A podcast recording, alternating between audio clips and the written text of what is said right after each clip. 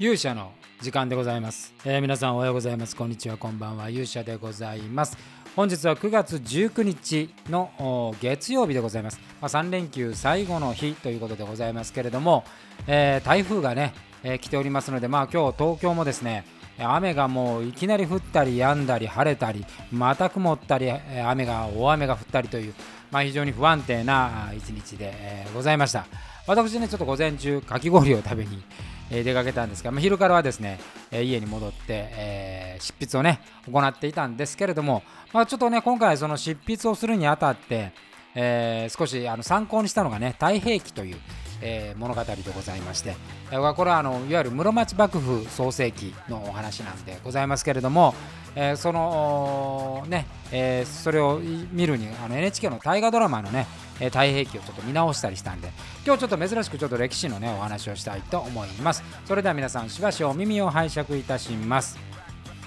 ということでございましてですね、えー、魔界が終わってようやくこう日常が戻ってきましてですね、えー、私はあの第2作目はもう今原稿をね、入稿してしまったので、ようやく手離れをしてですね、まあ、あとはもう一回確認するぐらいかな、構成するぐらいかなという感じなんですけれども、第3作目は絶賛今、執筆中でございます。まあ、10月のね、中頃までには第1個を上げたいなと思っていますので、これもね、急ぎ急ぎでやらなきゃいけないんですけども、まあ、この物語のですね、モチーフになっているのが、えー、太平記ということでございます。まあ、室町幕府の創世記でございますね。えー、観音の上乱とかね、えー、もう本当にあの南北朝時代とか呼ばれるものでございますけども、え、そういうものを、いわゆるこう足利家をあのテーマにね、しているわけでございます。えー、で現在ねあの大河ドラマは今年の大河ドラマは「鎌倉殿の13人」でしたっけ、えー、鎌倉時代鎌倉幕府創世期ですからね、えー、この太平記というのはこの鎌倉幕府の、まあ、滅亡から室町幕府の創世まあ、幕府から幕府につながる、まあ、もっと言えばこの後戦国時代が来てですね江戸幕府につながるわけでこれからあの日本の中でこの幕府というものがこう続いていくという、えー、そういう時代になるわけでございます。で太平記はですね真田広之さんが、えー、主演をしておりまして宮沢りえさんとかねえー、出ていたというふうに思います。えー、筒井さん、筒井道隆さんがね、多分デビューかなんかだったんじゃない？これが、あのー、足利忠冬、魔界でもね、出てきましたけれども、足利忠冬という、えー、足利尊氏のですね、まあ、書士、まあ、いわゆるあの、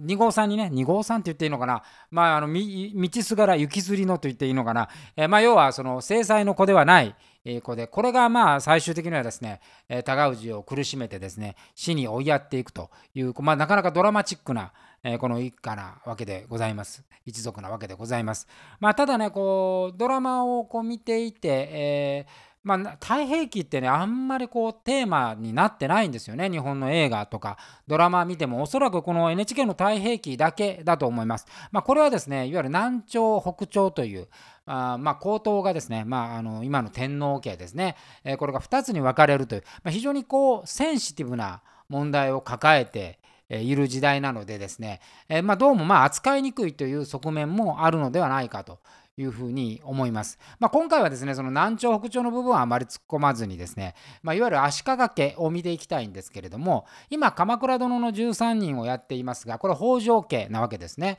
で、この北条一族に近しいところに、この足利家というのはありましてですね、えー、まあ北条殿の13人でさまざまなあの鎌倉幕府が出た後ですねこの北条家を中心にですね、まあ、血みどろの清掃が行われですね。まあまあこの場合、まあ、NHK のドラマでこの13人のね人たちがどんどんどんどん殺されて粛清されていくと。で最終的に生き残ったのがこの北条家ということになるんですけども、まあ、この北条家がさらに力を持ってですねさまざまなこう北条家もいろいろこう分家ができる中で特捜北条家と北条家の中の主流という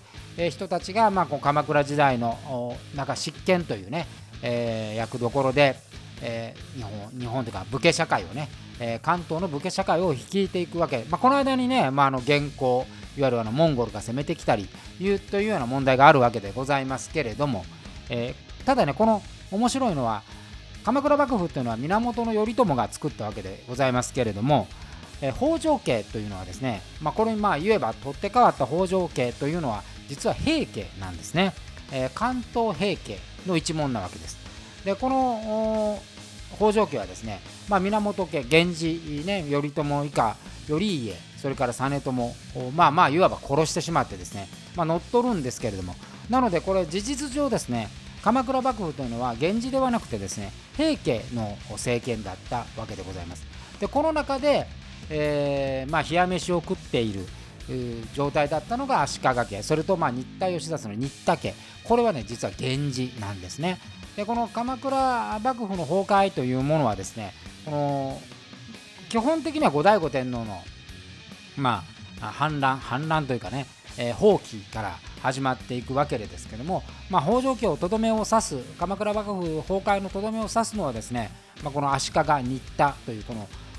鎌倉幕府の中にいた源氏だったわけで、ま、これは非常に皮肉な結果になっていくことになりというわけですね。でまあこの足利家が、まあ、足利尊氏がですねえこの室町幕府を開くわけでございますけども、まあ、この時にね後醍醐天皇とまあ、決裂して、え、彼は後醍醐天皇ではない天皇を立てるというところで、まあ、北朝南朝という非常にまあ日本の歴史の中ではですね、え、ちょっと扱いづらいことを生み出していくわけでございますけれども、えー、それよりもですね面白いのは鎌倉幕府というものも非常にこう成立期からですね血みどろのこう争いというかまあ勢力争いというかね権力争いをまあ、繰り広げるわけでございます。まあ、その結果生き残ったのがあ北条家だったわけですけどもこれね、あのー、足利家が入ってこの室町幕府ができるんですがもうできた当初から全く鎌倉幕府創世期と似たようなもう血みどろの権力争いというのが起こるわけです。でただですね、あのー、鎌倉幕府の場合はねその幕府のいわばあ将軍になった源氏というのはですねあっという間に滅びてしまうわけでございますけれども足利家の場合はですね高氏がしっかりと長生き長生きって、まあ、彼も50代で死ぬんですけども、まあ、あの政権を握ってからですね長らく将軍にいたわけで、まあ、そういう意味では盤石だったわけですがもう彼と本当に仲の良かったあ弟忠義、えー、という弟がいるんですけど、まあ、これとですねえー、勢力争いになって、まあ、ここにその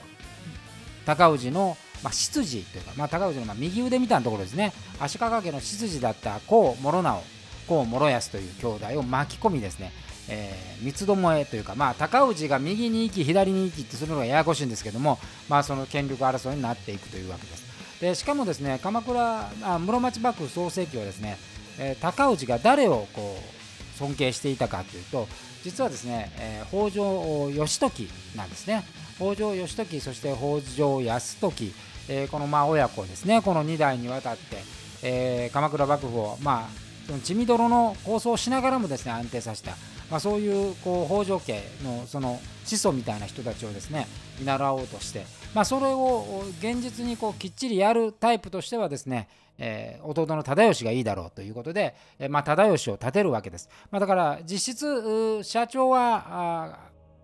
代表取締役は高内だけども、まあ、実務の最高責任者 CEO はまあ忠義さんというふうにまあしてそれがまあ最初はねうまくいくんですけどもそのうちまあ言えば常務だったあ孔諸直がですね、えー、まあ権力争いに入ってきて、まあ、忠義 VS 諸直みたいな形になりまして、えー、一度はですね、えー、この諸直にですね、高氏それから忠義兄弟はですねまあ、あの御所巻きって言ってねあの、まあ、ここまでで脅されて、えー、そして結局孔諸直の意見を飲んでしまうというそういう事態が起こってしまうわけです。でただまあこの時点で今度今度はですね忠義があ今度は逆転してですね、えー、この孔諸直孔諸安を、まあ、今度は打ち滅ぼすというようなことになります。でこうするとですね忠義と高氏の間がですねものすごく険悪になりまして、まあ、結果的にはですね忠義はですね高氏にまあ、おそらく殺されて、えー、まあ、実際病死って言われてるんですけど殺されてしまう。戦いに敗れて殺されてしまうということです。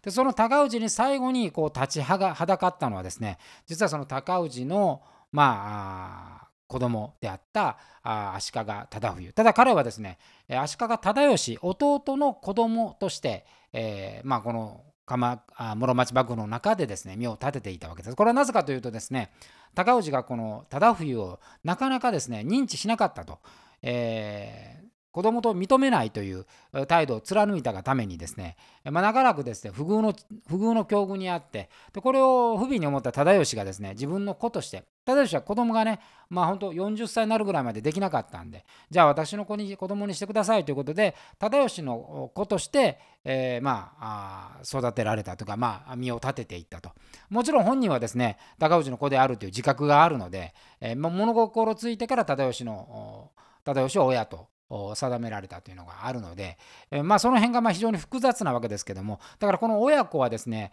え非常に複雑なわけですよ。だから高氏は忠冬を認めないっていうもともとスタンスなのでで彼には義明という、えー、まあ、きっちり、まあ、2代第2代室町将軍になるわけですけどもそういう跡継ぎがいましたのででこれがまた年が近い。でしかもですねこの義明と違ってですねこの吉明も決して、まあ、あの太平記なんかではね、まあ、大河ドラマでもそういう描かれ方でしたけど、えー、暗愚なね無能なあ将軍として、えー、将軍の跡取りとして描かれるんですけれども、まあ、実際はねもうもっとあのしっかりしたところあったようでございますけれども、まあ、ただこの義明と対抗するようなこの忠冬がですね、まあ、ただならぬ能力を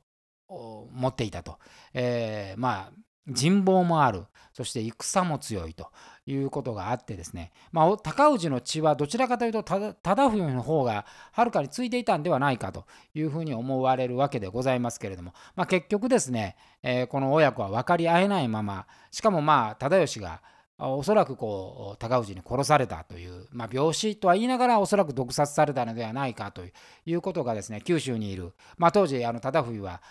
鎮西短大といってね、えーまあ、九州を治める役割をしていたんでまあここへ砲が届き、まあ、忠冬はですね、え一気にですね、もうもう激切れしてですね、え京都に攻め上がるという形、そしかもこの忠冬は人望もあるのでですね、え西国の武士がどんどん集まってきて、え一度はですね、父親をもう古典版に打ちのめすというようなあ勝利を収めるわけでございます。で、この時に、この忠冬との戦いの時にですね、高氏は敵図を追いまして、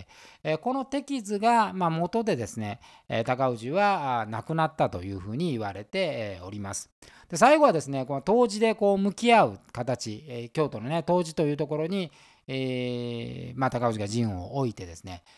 忠冬と睨み合うというようなことになったわけでございますけどもここでですねこの歴史の中の不思議なことが起こるわけです。忠冬が突如として、えー、この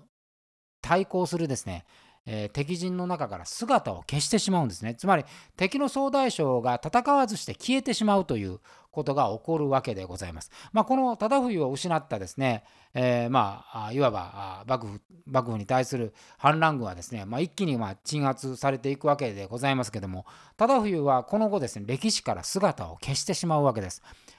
将軍をね打ち破ってですねまあいわば一種の関ヶ原の合戦みたいな形の大回戦を行いながらもですね、えー、そのまま相手と戦わずですね優勢を保っていたのに姿を消すという謎の行動をとったのがこの足利忠冬という人物でございます。まあ、結局ですね彼はその後行方知れずになるんですが彼がもう一度歴史上に名前が出てくるのはですね三代将軍まあ室町幕府のですねまあ栄誉を築いたと言っていいでしょう。最盛期と言っていい足利義満金閣寺を作った人ですね。この時代にですね、ふと現れて、えー、これ中国地方山口県かな？の辺りで、えー、まあまあ、一生を終えたというようなあ、まあ、許しを得て、えー、一生を得たというような形にと言われています。まあ、ただですね、えー、その間おそらく20年ぐらいあるんですかね、えー、その間彼がどこで何をしていたかっていうのは誰も知らないという。これなかなか皆さんミステリアスじゃないですか？えー、まあね幕府からしたら完全な逆賊なわけですよ。でしかもめちゃめちゃ戦も強いし力も強いその人物が逃げたとはいえですね見つからないってことがありえるかということなんですよね。で見つからなかったとすればこれはおそらくですね高氏がえー、忠冬を追うなという指示をしたとしか思えないわけでございます。えー、じゃあ高氏のその心は何だったのかそして、えー、その日、逃亡した忠冬のね、えその心境はいかにと思うと非常に面白い話なんですよ。この足利あ一族のねこの最初のこの足利忠冬という人物は本当にね、え最近こう注目私してるんですけども非常に興味深い、え武将というか人物でございます。でまあ、あの結局ですねこの室町幕府もですね完全に鎌倉幕府と同じで、まあ、この初期にですね血みどろのこう戦いをね演じることによってですね、えー、権力争いを演じてしまったことによってですねなかなかこう基盤が安定しないということが続いていました、えー、結局あの鎌倉時代も末期までですですね、まあ、この手の権力争いっていうのはずっと行われてきましたし、えー、例えば「鎌倉殿の13人」で出てくるですね三浦氏というねこれは三浦義村という人ですけども、まあ、結構この三浦一族もですねこの吉村の子供の政村の時代にですねもう本当に悲惨なあまあはめられ方をして、えー、一族老頭皆殺しに遭うという形になるわけですそしてその皆殺しにした北条氏もまたですねこの鎌倉で、えーまあ、全員が悲惨な死を遂げていくという形で、まあ、鎌倉幕府は決してですね日本の歴史の、まあ、組織機構としてはですねうまく機能したとは言えないものだったわけです。でまた室町幕府もですね三代将軍義満の頃は良かったですけど義満の時代を除くとですねほぼ揉め事を続けてる、まあ、応仁の乱なんかもそうですからね。で結果的にこの幕府というものをあの盤石に安定したのはやっぱり徳川家康なわけですね。江戸幕府だけがですねえー、結果的にその成立したところからさほど大きな、まあ、島原の乱はありましたけれどもそれ以外目立った権力争いとか、えー、目立ったその大きな内戦を起こさずにですね、えー、安定させることに成功したということですですから武士の世の世というのはですね結局江戸幕府まで、えー、熟成するのに時間がかかったということですね。江戸幕府は265年ぐらい260年か265年か、えー、の、まあ、平和を築きますからね、まあ、ちょっと救急車が走っておりますけれども、えーまあ、そういう意味ではですね家康という人物がいかにすごかったかということがこれによっても分かるということでございます、えー、ちなみにですね私の第その3作はですね歴史の話ではございません、え、足利市をこうモチーフにはしましたけども完全な現代劇でございます、え、これはですね来年の初頭ぐらいに出るとは思うんですけども、えー、ぜひ皆さんね、えー、この足利家をちょっと調べてから私のこの第3作を読んでいただくととても面白いかなというふうに思います。ということで本日の勇者の時間はこの辺りにしたいと思います。それでは皆さんまたお会いしましょう。さようなら。